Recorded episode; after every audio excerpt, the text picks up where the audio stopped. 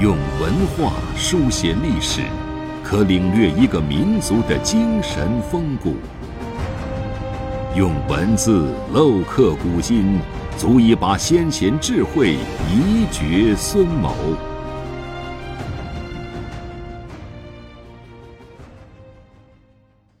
欢迎收听制药 FM，每晚八点和您分享经典智慧。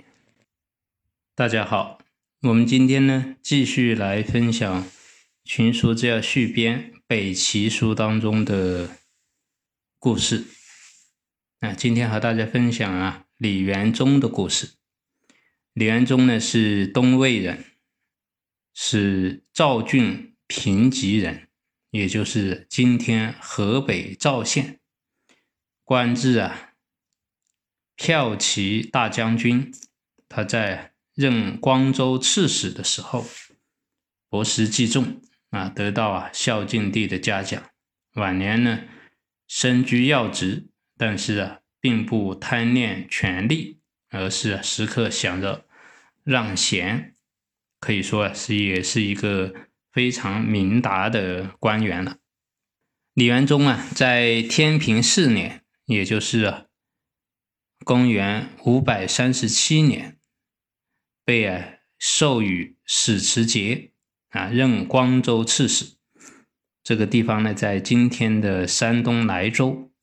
当时呢，光州境内啊，因为天灾而粮食啊欠收，百姓呢都有菜色。啊，就是啊，吃不饱饭。李元忠啊，就上表朝廷请求啊赈灾，等到秋收以后啊，再归还赈灾的粮食。朝廷呢就同意啊，准许使用一万担粮食来赈灾。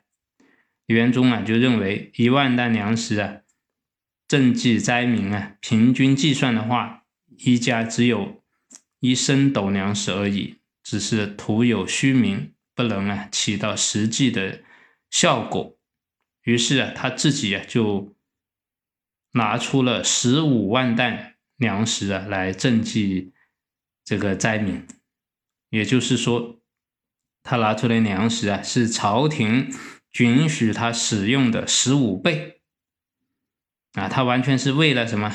为了灾民啊，所以啊违背了朝廷的命令。等到赈灾事情完成以后，他才上报朝廷。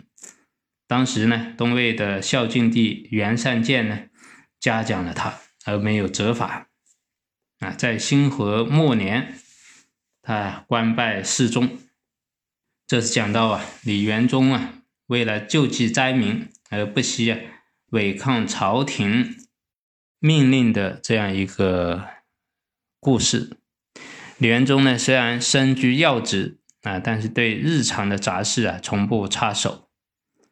他常常对身边执掌事务的人员讲：“我呢，年纪大了，精神体力啊，都衰弱了啊。久居要职啊，会阻塞贤才进阶之路啊。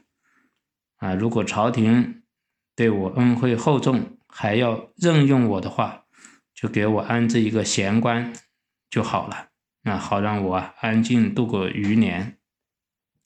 后来呢，他在武定三年，也就是公元五百四十五年，在魏卫青这个任上去世，享年呢六十岁。啊，为什么我们要记录李元忠的这个故事呢？孟子里讲啊，民为重，社稷次之，君为轻。啊，也就是说啊。要把老百姓啊放在第一位，啊，可以说李元忠啊就是这样一个真正啊以民为本的官员，把百姓的生死存亡啊看得比君命啊更为重要。这一点啊也是值得我们今天啊所有的官员学习的。我们今天就学习到这里。